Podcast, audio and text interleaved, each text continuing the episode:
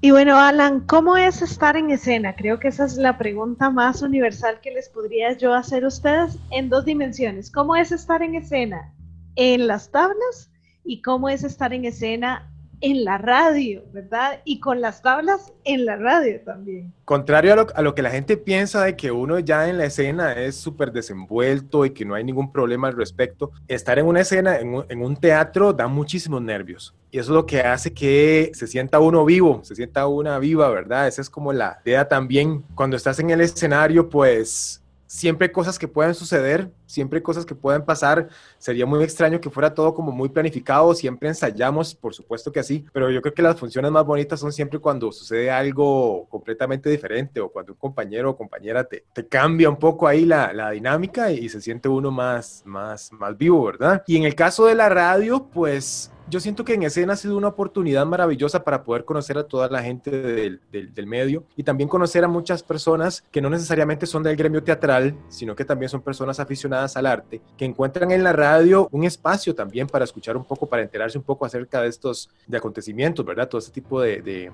de información. Bueno, cuando estábamos en la parte de radio, que no había pasado lo de la pandemia, me acuerdo que llamaba mucha gente de Tarbaca, de otros lugares, de zonas alejadas, donde uno dice, mira, yo no sabía que me escuchaban desde ahí que les gustaba mucho la parte de radioteatros y este tipo de cosas. Entonces yo digo, qué bonito poder llegar por medio de la radio hacia otras personas que están en las comunidades. Y también es eso, es decir, en radio lo que intentamos también es como empezar a trabajar desde la parte del radioteatro también. Y la parte de radio y teatro tiene un reto muy grande, que es llevar a, los oídos de las personas una imagen, un contexto, que la gente se haga una idea de lo que podría ser una obra o lo que podría ser un sketch, ¿verdad? Y que realmente lo crea y lo sienta y lo viva. Hace poco, en cierta temporada, teníamos unos personajes, ¿verdad? de la tía Norma, Brad Pitt, ¿verdad? De la calle de la amargura. Habíamos creado unos personajes de ficción y recuerdo que la gente se identificaba muchísimo con ellos también. Y la gente llamaba mucho para decir que le gustaba mucho la, eh, toda la parte del radioteatro y la gente se imaginaba, se imaginaba como decir al, al, al, personaje y nosotros simplemente estamos en una mesa y estamos haciendo la locución, pero estamos con el personaje encima también. Entonces eso es para mí lindísimo, la relación que tiene también el, el teatro con la, con la radio, ¿verdad? Que podemos crear, invitar a la gente a imaginar también.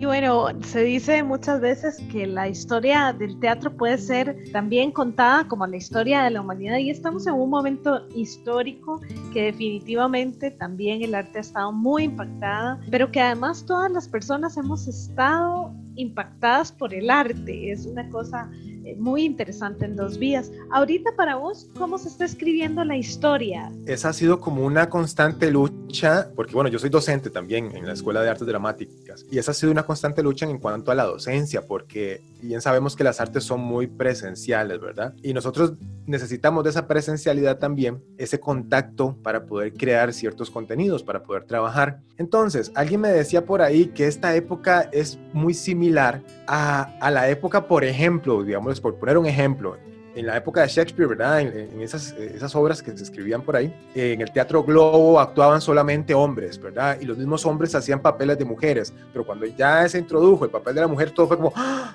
¿Qué está pasando? Dios mío, eso no puede ser, ¿verdad? Y esto y lo otro, y, y, toda la reacción de, de, esta época, pues me parece que es igual ahorita. Estamos en un momento en el que fuimos obligados a desligarnos de la parte presencial completamente. Es un cambio completo y no podemos dejar de trabajar, no podemos dejar de crear. Los artistas somos personas súper inquietas, súper creativas y tenemos que estar creando constantemente. Pues, ¿qué es lo que sucede? Nos apropiamos de la web, nos apropiamos de la virtualidad también. Y esta es nuestra historia. Si esto no hubiera pasado en los años 50, en los años 80, ¿verdad? Si, por ejemplo, aquí en Costa Rica, si en los años 50, 60 no estuvieran los chilenos que vinieron a crear un poco toda la parte de teatral, pues no hubiera crecido el movimiento también en Costa Rica. Entonces, creo que nos hemos, hemos ido dando cuenta, primero fue como una resistencia y ahora nos damos cuenta de que esto forma parte de la construcción histórica de la humanidad también en Costa Rica. Es decir, existe también un nicho un espacio en la web, en la virtualidad para el arte. Simplemente que es otra cosa. En el caso del teatro, pues no podríamos llamarlo teatro tal cual, porque el teatro se da un espacio, se da un escenario, está esa presencialidad, está la gente también ahí presente, todo sucede eh, en vivo, ¿verdad? Hay una cercanía, pero esto que estamos haciendo es otra cosa que tiene ciertas características teatrales, tiene cierto lenguaje que comparte también con el, con el teatro, ¿verdad? Y están creando cosas maravillosas. Hace poco, bueno, en este momento yo estoy eh, en un eh, espectáculo, no es que participo, sino que soy eh, espectador de un espectáculo que se llama Mensaje en Espera y todo es por WhatsApp. ¿verdad? Entonces, toda esta semana me han estado enviando mensajes, mensajes, mensajes de un amor del pasado, ¿verdad? Es como decir, un examor que estuvo por ahí y me escribe ahora. Y yo dije, Dios mío, qué interesante esto que alguien venga y le escriba a uno, que otra persona venga y de un momento a otro se interese en comunicarse con vos de la nada. Ahora que estamos en esta virtualidad, uno está aquí, escribe, hace, no sé qué, de un momento a otro llega un mensaje. ¡Ah! ¿Quién es? ¿Qué me está diciendo? Pero, ¿cómo? ¿De qué está hablando? De cuando íbamos al volcán no sé qué, que, que me está enviando este audio, que es, que, que es ese tipo de voz, que, y se siente uno como, como, como querido, ¿verdad? Como que hay algo ahí interesante. Te saca de la rutina. Por WhatsApp por favor, es decir, impensable, impensable, pero se está convirtiendo en algo, se está convirtiendo en algo que toca la parte humana y el arte toca la parte humana, eso es, entonces mientras tengamos la humanidad de por medio y podamos trabajar en ese sentido y, en la, y con la vida, creo que el arte va a evolucionar y se va a quedar, se va a quedar en, esta, en, este, en esos momentos, ¿verdad?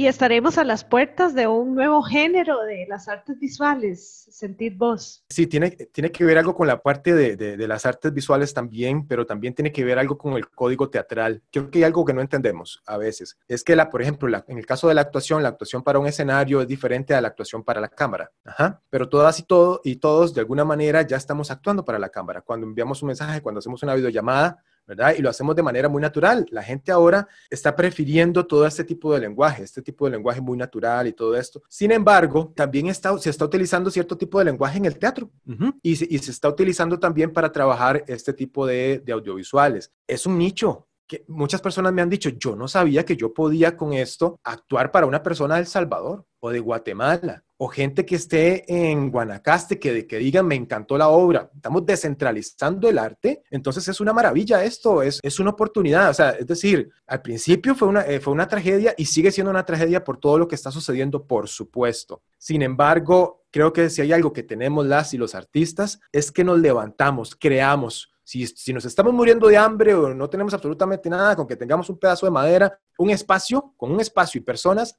algo creamos y esa capacidad creo que es lo que nos ha eh, sacado adelante en este momento. Y te digo que es un nicho de mercado, es decir, estamos pensando, estábamos pensando que nuestro trabajo estaba solamente en la presencialidad, pero no, acá hay una oportunidad. Digamos, vos te imaginas antes yo desplazándome desde Heredia, yo vivo en Heredia, entonces desplazándome desde Heredia a la UCR para ir a una reunión y después eh, regresarme a mi casa. O sea, yo era hora y media de ida, hora y media de vuelta y perdía tres horas de mi vida, ¿verdad? En ese día. Entonces yo digo, bueno, esto nos llevó a, transformar las cosas, creo que va a ser algo muy positivo, pero también es eso, eh, hay que verle lo bueno porque las personas, el ser humano no crea desde la, desde la, ¿cómo se dice? Desde la zona de confort, desde la tranquilidad. lo creativo, todas las creaciones nuevas vienen desde la, sacudida, ¿verdad? Cuando, cuando estamos en necesidad, se activa ese sentimiento de sobrevivencia y empezamos a crear cosas. Entonces, por ahí ha sido positivo me parece que en este momento mucha gente está pensando, esta pandemia me cambió mi vida, esta pandemia eh, me redujo la jornada laboral, esta pandemia disminuyó mi salario también, pero créanme que nada es eh, en vano o nada es casualidad, ¿verdad? Siempre cuando tenemos algún cambio de ese tipo en nuestras vidas es porque vamos a hacer, es, eh, giramos para irnos hacia otro lado. Y ahí vamos a estar bien, porque se va a activar ese sistema y vamos a, empezar a crear cosas nuevas. Y con las herramientas que tenemos vamos a crear nuevos contenidos y así pasan en escena. Estamos buscando cómo crear nuevos contenidos. Claro, nos ha llevado tiempo, nos ha llevado reuniones, pero ya estamos buscando cómo modificar los contenidos a la web para poder seguir adelante. Y eso toma tiempo, ¿verdad? Y también eso me recuerda que todas y todos hicimos al nacer, ¿verdad? Ya no nos quedaba campo, ¿verdad? En esa casita primera que tuvimos, ¿verdad? Ese útero ya, ya no se puede hacer más grande y ya era momento de salir y momento de crecer. Claro, se rompe algo, ¿verdad?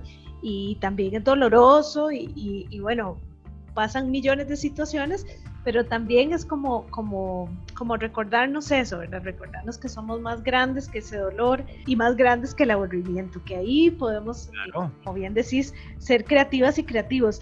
¿En qué se parece para vos el teatro a, a la radio, Alan? El teatro a la radio, pues bueno, la radio siempre tiene una producción a ver, podemos tener programas que son en el sentido individual. Yo podría perfectamente en este momento hacer un programa yo solito, y, pero aburriría mucho, aburriría mucho solamente yo hablando. Entonces, podemos perfectamente llamar a la gente para que nos comparta eh, mensajes, para que nos, nos, diga qué hizo en su día o, o, sobre algún tema también. Entonces la radio siempre va a tener también esa interacción. Aunque se creía que la radio siempre era nada más una dinámica de, de que la persona estaba ahí, emitía el mensaje y la otra persona escuchaba, pues ahora cambió todo eso. También la web ha hecho un montón eso, la, la interacción ha hecho que la radio se enriquezca un montón también. Entonces, para mí es un trabajo en conjunto. En, en, en, escena trabajamos en equipo completamente. El equipo en escena está compuesto por nueve mujeres y yo, ¿verdad? Estamos en, en ese es el trabajo maravilloso, el trabajo que han realizado. Realizan eh, toda la parte de diseño, toda la parte de guiones, la parte de producción también, toda la parte de edición gráfica, edición de videos también. Ellas son las que hacen ese trabajo. Yo hago la parte de dirección también, eh, a veces hago la parte de presentación. Y si no fuera por ese equipo de producción, pues yo siento que no saldría el trabajo que sale. Para mí la radio y el teatro también es un, es un trabajo en conjunto, es un trabajo de equipo. Yo era mucho de ese pensamiento, a veces nos equivocamos y, y yo creo que esta pandemia nos ha, nos, ha, nos ha hecho aprender y ser conscientes de que también equivocarse está bien.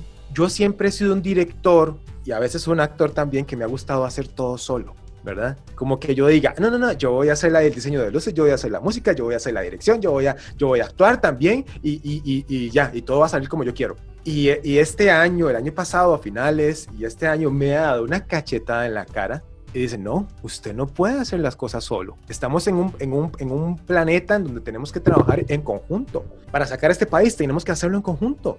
No podemos hacerlo solas y solos. A veces pensamos mucho desde la individualidad, pero tenemos que pensar más en colectivo. Esa es como la idea. Yo aprendí todo eso aquí desde, desde la sinceridad. Y cuando logré hacer eso, cuando logré entregar este trabajo y delegar, yo dije, Dios mío, ¿por qué me estaba perdiendo de esto? ¿Verdad? Yo dije, ¿por qué, Alan? ¿Por qué te estabas perdiendo de esto? Entienda, razone. Hasta que ya caí en cuenta, yo dije, claro, las cosas en grupo son mejor, son más completas y, y tienen más de todo mundo, tienen más colores de todas las personas. Y también esta época ha hecho, bueno, a mí y a muchas personas nos ha hecho reflexionar en que la gente aprende y entiende las cosas de una manera muy diferente y eso está bien, eso está bien. A veces yo digo, no, es que no lo estás haciendo como yo quiero, pero es que tal vez existe alguna forma en que esa persona lo está desarrollando y también puede hacer un camino. De hecho, lo es. Ajá. En el caso del aprendizaje, pues en esta virtualidad no todo el mundo maneja la tecnología de la misma manera, no la maneja de la misma manera como yo, o que una persona tenga la cámara apagada no quiere decir que no esté en mi clase poniendo atención, ¿verdad? Entonces hemos aprendido a ser un poco más, o sea, tener más una más percepción, como más ser más receptivos a eso que la gente que la gente envía y flexibilizar. Creo que eso está eso es muy bueno para nuestra sociedad en estos momentos, ¿verdad? Y a futuro también para construir cosas diferentes. Y qué lindo porque me acordás de este principio de la improvisación, de, de confiar, ¿verdad? Confiar en que ese estudiante que tiene la cámara apagada, en que esa persona que me está escuchando, en que la cámara va a funcionar, en que me van a escuchar, ¿verdad? O sea, como, esto ha sido también una prueba de confiar en que claro. hey, todo sale, ¿verdad? En que todo sale. Yo pienso que todo va por el interés. Si las personas tienen interés, ¿por qué dudar de ellas? Si el interés está en la persona, ¿por qué? ¿Por qué? Sí, ¿por qué dudar de esa persona? Las cosas se hacen por interés. Si usted va a hacer algo y no tiene interés en hacerlo o no o le da pereza, eso no va a salir de la mejor manera.